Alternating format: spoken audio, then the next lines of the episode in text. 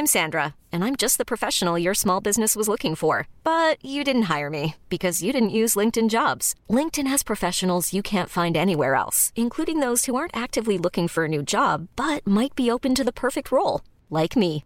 In a given month, over 70% of LinkedIn users don't visit other leading job sites. So if you're not looking on LinkedIn, you'll miss out on great candidates like Sandra. Start hiring professionals like a professional. Post your free job on linkedin.com/achieve today. ¿Tienes dudas ante el COVID-19? ¿Deseas hablar con un doctor? Con tu seguro médico GNP tienes orientación médica a las 24 horas con llamadas ilimitadas. Marca la línea GNP 55 52 27 90 00. Economía pesada. Presidente Andrés Manuel López Obrador, 9 de mayo de 2020. Estamos eh, pues enfrentando las consecuencias del derrumbe de la economía mundial porque el coronavirus precipitó la caída del modelo económico neoliberal. No fue la pandemia lo que tira la economía. Lo cierto es que ya la economía neoliberal estaba en crisis, estaba mal. Lo que hizo la pandemia fue eh, acelerar, precipitar el derrumbe.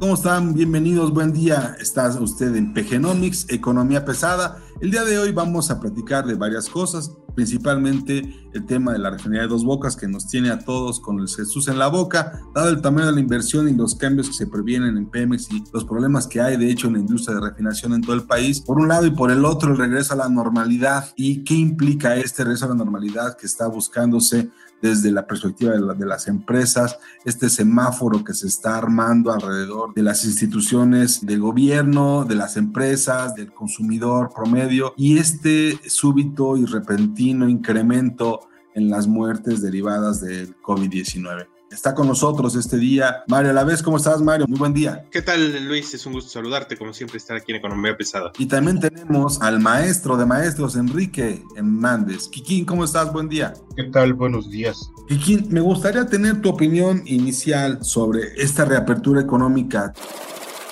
Presidente Andrés Manuel López Obrador, 11 de mayo de 2020. Vamos ya a presentar un plan de reapertura insisto, poco a poco, cuidándonos con medidas sanitarias, avanzando y si se nos presentan problemas, damos marcha atrás, rectificamos, pero ya tenemos condiciones para hacer eso. ¿Tú cómo ves la reapertura? ¿Cómo ves el, el semáforo este? Presidente Andrés Manuel López Obrador, 7 de mayo de 2020. Se habló de una especie de semáforo, de poner en verde, donde no hay problema, amarillo, de sí, hay contagios, pero pocos, y en rojo, donde sí hay problemas. ¿Y qué crees que sea lo primero que van a abrir y lo último que van a abrir? Lo último que quiero que es que se restablezca es la producción de cervezas. lo último. Pues porque ahora todo el mundo se rasga las vestiduras de que hace más de un mes decían, paren la economía porque nos vamos a enfermar. Hoy, después de un mes, todo el mundo quiere ver que haya cervezas, quiere que haya restaurantes, quiere que todo esté a la normalidad.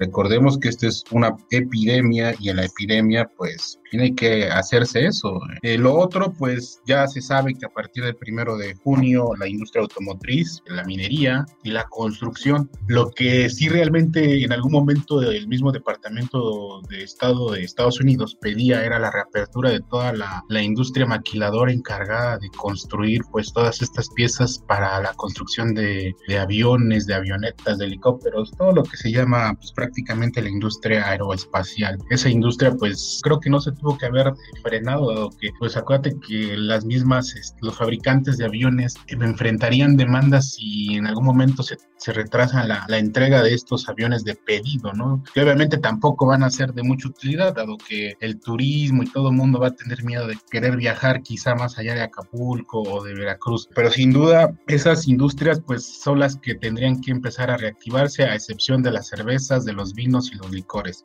En efecto, la industria aeroespacial está ya urgida por piezas, ellos ya quieren reiniciar, su, es un sector muy costoso, probablemente sea uno de los sectores que a lo largo de toda la historia es el, digamos, es el que menos recursos ha tenido. Probablemente minería sea de los sectores ganadores a lo largo de la historia en los últimos, no sé, 50 años. Pero ahora, la pandemia en México en el tema aeroespacial ya dejó huella. Hay al menos dos aerolíneas que están en problemas fuertemente derivados de esto. Una es Aeroméxico, lo sabemos, tiene problemas graves, los tenía antes de empezar esto y hoy se, han agudizado. Y la otra es Interjet, que está a punto punto de la quiebra. Sabemos que Volaris está enfrentando una bronca también, pero tiene un poco más de fuerza y de fortaleza para salir de esto. Y las aerolíneas de bajo costo, ¿no? Por ejemplo, hay Viva Aerobús, que ahí la lleva. En el caso del gobierno, no les van a dar ningún apoyo extraordinario a ninguna de estas aerolíneas, pero bueno, hay casos que son muy diferentes. Por ejemplo, Noruega está de plano salvando, rescatando a, Royal Caribbean, ¿no? O sea, hay una razón económica detrás de todo esto. Mario, eh, a mí me gustaría que nos dijeras desde tu perspectiva cuáles son los sectores que, que sí están en posibilidades de reiniciar operaciones y técnicamente sería viable o necesario su reapertura? Principalmente los que están medianamente conformes con la reapertura, déjame decirte medianamente, pues es el sector automotriz, precisamente. En Estados Unidos ya se va a echar a andar otra vez la industria y 40% de las autopartes y de las piezas que ocupan en Estados Unidos vienen de México. ¿Cuál es el problema si se echa a andar la industria en Estados Unidos y no en México? Precisamente eso, no van a tener piezas con las cuales armar pues los autos, pero la cuestión aquí es que pues el gobierno federal pospuso del 18 de mayo al 1 de junio la posibilidad de reapertura de todos los sectores. ¿Qué significa esto? En el corto y, o mediano plazo, si Estados Unidos no recibe las piezas que necesita, va a tener que buscar otros proveedores y eso va a dejar muy mermada a la industria nacional de autopartes y al sector automotriz mexicano. Esto termina por poner en riesgo una industria que ya de por sí venía a la baja, lesionada por pues, la desaceleración en México y una pues desaceleración generalizada en el mundo. Ahora, yo no estoy tan de acuerdo con Enrique de que la industria cervecera sea la última que se tenga que reactivar porque eh, pues cumple con los estándares más altos de calidad y de salubridad que incluso superan lo, que se necesita dentro de la prevención de la pandemia. Además es un proceso altamente automatizado y el sector cervecero representa el 25% de las exportaciones agroalimentarias del país. México es líder exportador mundial de cerveza. Estamos hablando de miles de millones de dólares que hacen muchísima falta en este momento. Si no quieres que el país beba, pues entonces limítales la producción a las cerveceras a que solo hagan lo que van a exportar o sea, finalmente creo que el tema de, las cerveceras va más allá de, pues, del tema económico. Creo que las cerveceras y, el presidente tienen una historia muy larga en el que el tema ya es más político que incluso económico. Y creo que, que las últimas partes que se deberían de abrir en este, este momento del nuevo semáforo, de la nueva normalidad, tendrían que ser los cines, todos estos espacios de esparcimiento que realmente no tienen otro, otra finalidad que invitarte a consumir, ¿no? Yo sigo creyendo que el consumo debe ser la máquina que, debe mover la economía, sin embargo, este, esto no está muy claro ahora. Hay, una bronca que, que, en este momento están enfrentando a la industria en general. Tú recordarás que, de acuerdo con el diario oficial de la Federación, se había anunciado que a partir del 18 de mayo había tres industrias que tendrían que estar caminando mientras prevalecía la emergencia sanitaria construcción, minería y la fabricación de equipo de transporte serían consideradas como, como actividades esenciales. La realidad es que este acuerdo que se tuvo entre los empresarios y el gobierno y que se dio a conocer oficialmente tuvo un cambio, un cambio muy importante. De acuerdo al diario oficial de la federación, lo que se hizo es que se estableció una estrategia de reapertura muy diferente a la negociada con el sector empresarial. Esto es, se esperaba que a partir del 18 la apertura en estos tres sectores se fuera dando poco a poco, digamos, de manera controlada. Y con lo publicado oficialmente, digamos, ya la determinación del gobierno es que esto no puede ser así. La reapertura que es a partir del 18 de, mayo y hasta el 1 de junio ya no va a existir vas a poder abrir hasta el 1 de junio y entonces el 1 de junio comenzar a hacer este proceso de reapertura lenta que tendrías que hacer en estos 15 días, digamos, ¿no? Estamos hablando que, por ejemplo, una planta que tiene mil personas trabajando, pues debería arrancar con 50 personas. ¿no? Eh, tendría que empezar a esos 50 personas este lunes, este lunes 18 de mayo, y no va a ser así, va a ser más bien hasta junio que esto comience a caminar. Ese es un problema porque el, el acuerdo era, era diferente. Ahora, por otro lado, y yo quisiera tener su opinión sobre lo siguiente, el Banco de México anunció una reducción de la tasa de interés interbancaria a un día, ¿no? En 50 puntos base.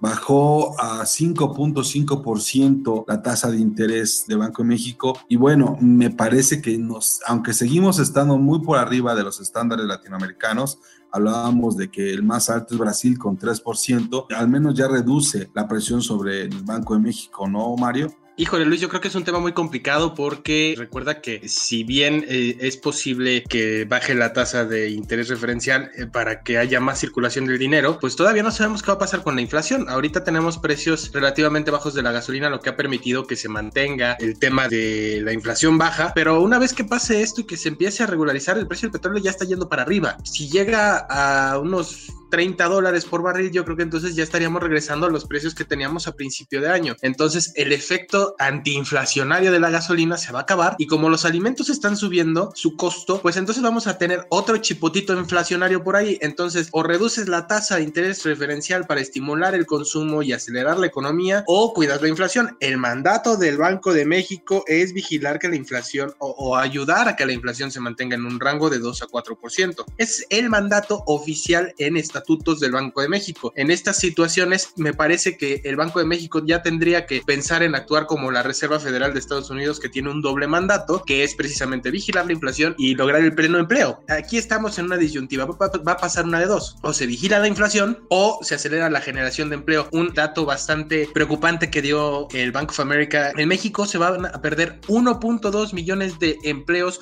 formales este año. Ya se perdieron más de 600 mil. Ya hablamos de una pérdida del doble de los empleos que se generaron el año pasado. Y si se cumple esta expectativa del Banco of America de perder 1.2 millones de empleos formales, vamos a acabar el año en 19.4 millones de empleos, lo que representaría regresar a una cifra no vista desde agosto de 2017. Por otra parte, la Concanaco estima que la cifra real de desempleo se elevaría a 3 millones de empleos perdidos en el año, considerando todas las fuentes informales que se van a perder, la mayoría de ellas en el sector servicios. Esta disyuntiva que tiene que enfrentar el Banco de México, o se acelera el consumo y se genera empleo, o se cuida la inflación. Yo lo que pondría en la mesa es que en este momento China ya está anunciando este crecimiento en su demanda de petróleo. El crecimiento de la demanda de petróleo podría cambiar un poco la, la ecuación que hoy tenemos enfrente y bueno, estaríamos pensando también en la posibilidad de mayores precios de petróleo. Lo que sabemos es que Pemex ya está vendiendo 1.5% más caro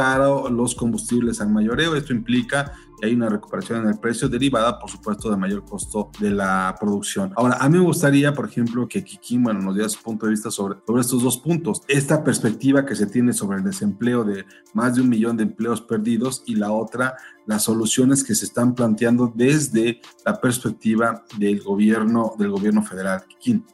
Insisto, la industria cervecera no debe de reabrirse, no debe que se siga muriendo la gente, pues por beber refino, pues es su problema, ¿no? O sea, insistamos en que las industrias, si no hay consumo, si no hay cines, si no hay restaurantes, si no hay hoteles, pues de nada sirve tener cerveza.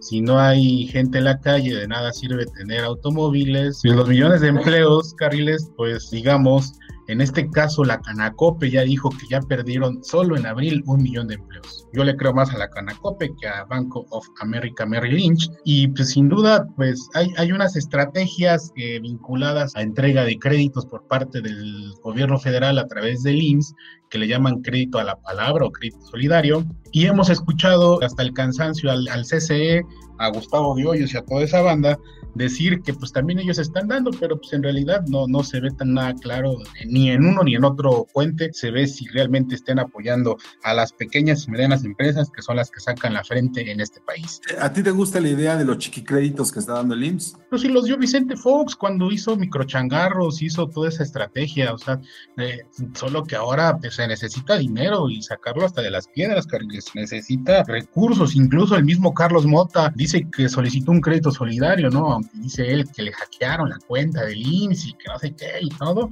pero él ya solicitó su crédito eh, a la palabra. Había fallas en la, en la aplicación y, la reconoció el Seguro Social. Estas fallas en la aplicación tenían que ver con que aparecían RFCs como créditos disponibles o créditos solicitados y, resulta que era una bronca de la interfaz. Aquí lo interesante es, mencionabas a Vicente Fox, el plan de la changarrización de, Vicente Fox era parte de una política, digamos que de mediano plazo, pero lo que está haciendo ahorita es retomar ese plan en, en efecto como emergencia. ¿Qué tan exitoso te parece que fue Fox y qué tan exitoso crees que pueda ser ahora? Pues del éxito, ¿qué puedo decirte? O sea, la creadora de esos planes de los microchangarros tiene nombre y apellido y es una hidalguense que no conoce los piojos, pero ella lo presume. Se llama Xochitl Galvez Ruiz, quien es ahora actual senadora por el PAN y que en algún momento se peleó y criticó a Osorio Chón hasta el cansancio. Creo que esa estrategia de Xochitl Galvez Ruiz en su momento tenía pues una buena perspectiva, dado que ella estaba en lo que en su momento se llamaba la Comisión Nacional de los Pueblos Indígenas, ahora creo que le llaman Instituto Nacional de algo de,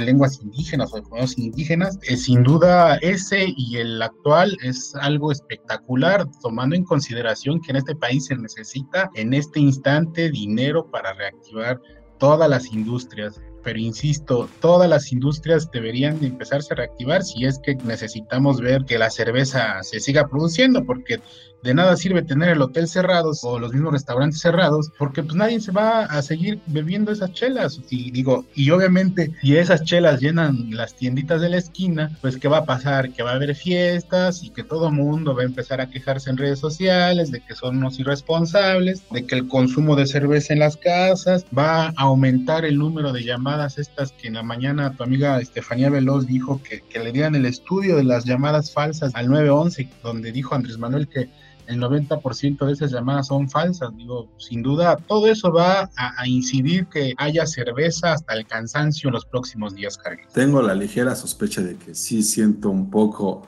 o más bien sí coincido mucho contigo en algunas cosas con el tema de la cerveza. Pues no es un tema de, cruzada moral, es un tema donde en efecto lo que va a provocar es una mayor convivencia y el quédate en tu casa va a ser quédate en tu casa en bola, ¿no? Híjole, no sé, no sé. Ya había ley seca y, y había fiestas en Ecatepec, en Iztapalapa. Las han ido disuadiendo de manera agresiva, ¿no? Cada, cada una de esas. Ojo, el Estado no se va a aventar el boleto, el gobierno no se va a aventar el boleto de forzosamente hacer el lockdown, no bajarlo. Oigan, a ver, rápidamente, antes de pasar al último tema, quería dejar en, la mesa lo siguiente. Los datos que tenemos, digamos, de febrero a la fecha, es que al menos 36 instituciones financieras han disminuido, digamos, las expectativas de crecimiento para México, ¿no? Y ya 12 de estas instituciones han puesto en pronóstico negativo a la economía mexicana. JP Morgan calcula menos 7%, Scotiabank 5.8%, GEA menos 5%, Bank of America, bueno, ya sabemos, inició sobre menos 4.5% y ahora está en 9.7%. BBVA se mantiene esos 4.5%. Credit Suisse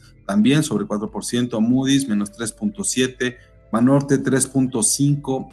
Citibanamex estaba sobre, empezó en 2.6, está revisando su pronóstico. Barclays está en menos 2.0, Santander 2.0 y Goldman Sachs 1.6. Hay que tomar en cuenta que, por ejemplo, JP Morgan, que parecía el más cauto de todos porque su, su pronóstico original de caída de la economía mexicana fue de 1.8%, lo, lo pasó a 7%. El tema es que todos estos números van a tener que cambiar y todos probablemente pasemos a una caída de doble dígito derivado de lo ocurrido en Estados Unidos el día de hoy. Lo que se está dando a conocer en Estados Unidos es la caída más importante en los últimos 100 años. Hasta donde vemos la caída en Estados Unidos del PIB es de 11.2% en su producción industrial en abril y esta es la caída más severa en los últimos 101 años. Estamos hablando de que la producción manufacturera estadounidense se cayó 13.7%, es la más aguda en toda la historia del capitalismo entonces, yo creo que si ahorita la gripa de Estados Unidos ya no es gripa, ya es neumonía y si se convierte en COVID-19, nosotros como país, con las medidas que están tomando ahorita y sobre todo las restricciones al gasto, pues bueno, estaríamos hablando, por supuesto, de una caída enorme, enorme en la economía mexicana. No sé, me gustaría oír rápidamente su opinión para terminar esta conversación. Precisamente por eso es urgente acelerar y sincronizar la aceleración de las empresas que estén altamente vinculadas entre México y Estados Unidos. Si Estados Unidos está apresurando a, abrir sus industrias de forma escalonada, la respuesta lógica es que o sea, hay más de mil municipios que son 13 millones de habitantes que no tienen ni un caso registrado de coronavirus. Sí, pero también hay muchos países que han implementado aperturas paulatinas, extremando las medidas de, de sana distancia distancia, del uso de cubrebocas, del eh, estornudo de etiqueta. Y si hay gente en la calle, de todos modos, pues finalmente el foco de la infección es la Ciudad de México y el Estado de México. Si hay gente en las calles, en estas zonas que son las de mayor saturación poblacional, si vas a hacer una apertura paulatina en la que sea ordenada y en la que las empresas tomen la responsabilidad que les corresponde y en el que los ciudadanos tomen la responsabilidad que les corresponde, sobre todo esto último, pues entonces no hay pretextos para no abrir. A esto se refería el presidente. A ver, Mario, perdóname, el tema es que el semáforo no es obligatorio el semáforo es como sugerencia del gobierno. Ojo con eso, ¿eh? Claro, por eso el presidente hablaba de que esto le caía como anillo al dedo. Este semáforo es una irresponsabilidad. El gobierno federal tendría que tener una responsabilidad compartida con los estados y los municipios para definir cómo hacer esta estrategia. ¿Por qué? Porque el presidente dice, ahí está el semáforo, ahí si quieren hacerle caso, qué bueno, si no, no. Entonces el presidente tiene las de todas las de ganar, porque si no abren y se cae la economía del estado, la culpa es del estado por definir que no se abriera. Si abren y se incrementan los contagios, la culpa es del Estado, de la entidad federativa, porque pidieron que se abriera, o del alcalde, o del gobernador, y nunca va a ser culpa del presidente Andrés Manuel López Obrador ni de la estrategia de salud, de la Secretaría de Salud representada por Hugo López Gatel. Entonces, lo único que está haciendo ahorita es política. Desafortunadamente seguimos con el tema de que en México la política es lo más importante sin importar lo que vaya de por medio. El presidente López Obrador lo ha manifestado hasta el cansancio y lo estamos viendo desde el punto de vista económico, desde el punto de vista social, desde el punto de vista de los médicos. Ya se peleó hasta con los médicos. Presidente Andrés Manuel López Obrador, 11 de mayo de 2020. No, si lo entendieron así, ofrezco disculpa, pero no fue eso. Hablé, todo el tiempo lo hago, de cómo los médicos tienen una vocación humanista. ¿Cómo voy a hablar mal de los médicos? A mí me salvó la vida un grupo de médicos. No, es que todo lo están eh, tergiversando. ¿De qué se trata esto? Al presidente López Obrador no le preocupa México, al presidente López Obrador le preocupa el poder.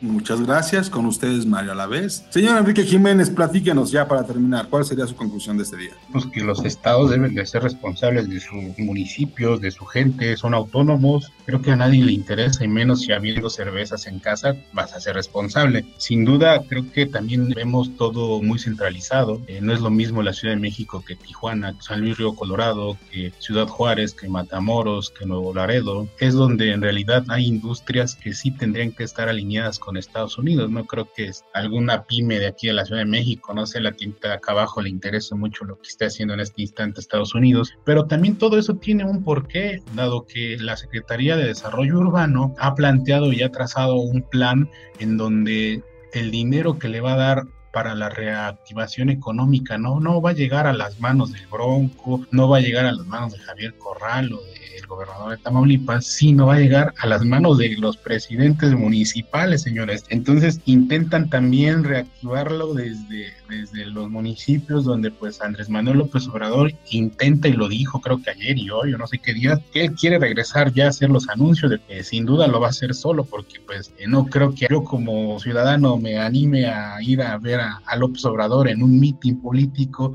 donde sé que en su momento puede haber algún caso de, de COVID-19, digo, ahí ya sería mi responsabilidad, ¿no? O mi irresponsabilidad según sea el caso.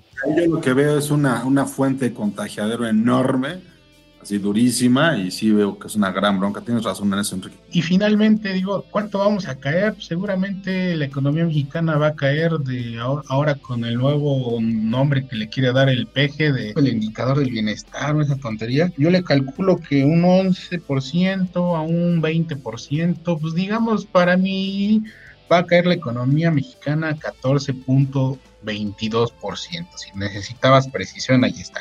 Oye, y ya sé de dónde sacaste ese número, luego te explico. 14.22% es un número que sí podría estar muy cerca de los pronósticos, al menos para el segundo, para el segundo trimestre de este año. ¿eh? Claro, y eso lo vamos a estar hablando tres meses. Cuando hablemos y empecemos a decir y a decir que esto está peor que hace 100 años, pues está peor en todos los sentidos. Ahora tenemos internet, tenemos a los mejores científicos, hemos hecho y presumimos todos los países, no solo México, el mundo, que hay un desarrollo tecnológico impresionante y que las pymes y que Silicon Valley, pero pues en realidad un virus vino a demostrar que nada de eso es cierto, que esta epidemia es la misma que se vivió hace 100 años en España, es la misma que pasó cuando las grandes epidemias de Europa destruyeron pues, a la mitad de esos países, o sea, lo que hoy se ve sin duda es algo que con la salud no se juega, señores, y, por eso insisto, la cerveza no debe de reactivarse en lo inmediato, no debe de ser considerada como una actividad esencial, pese a que la cerveza corona sabe horrible, o sea, tampoco es que, que me guste tanto la cerveza corona.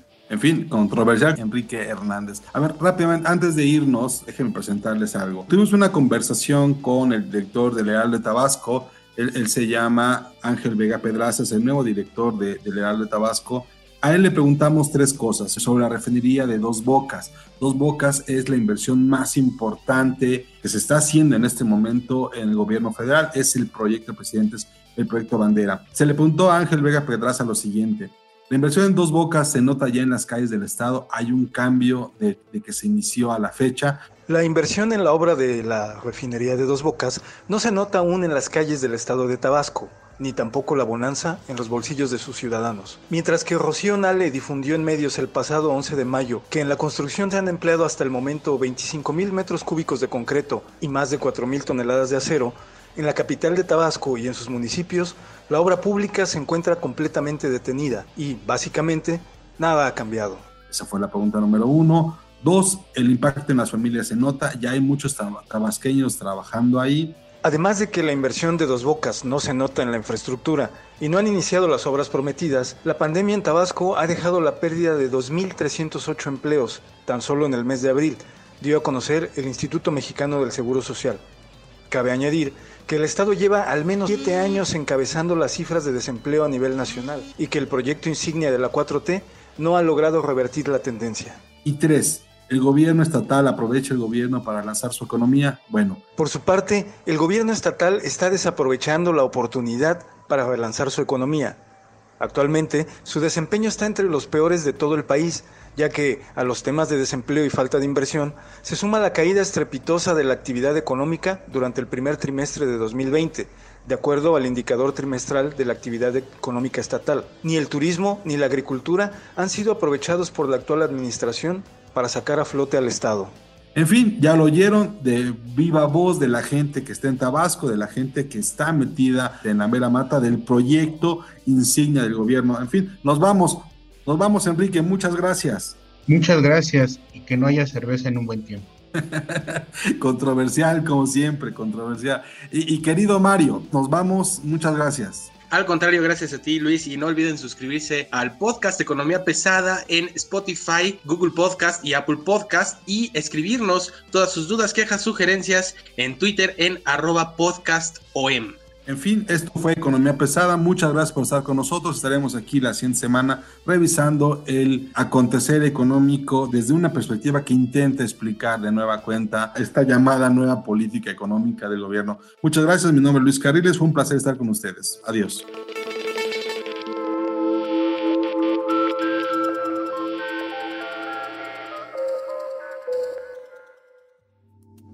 Con la experiencia de nuestros doctores de Médica Móvil, juntos cuidamos de ti y los tuyos. Vivir es increíble. Economía pesada llega a ti por cortesía de Seguros GNP. Imagine the softest sheets you've ever felt. Now imagine them getting even softer over time. That's what you'll feel with Bowl and Branch's organic cotton sheets. In a recent customer survey, 96% replied that Bowl and Branch sheets get softer with every wash. Start getting your best night's sleep in these sheets that get softer and softer for years to come. Try their sheets with a 30-night guarantee. Plus, get 15% off your first order at bowlandbranch.com. Code BUTTERY. Exclusions apply. See site for details.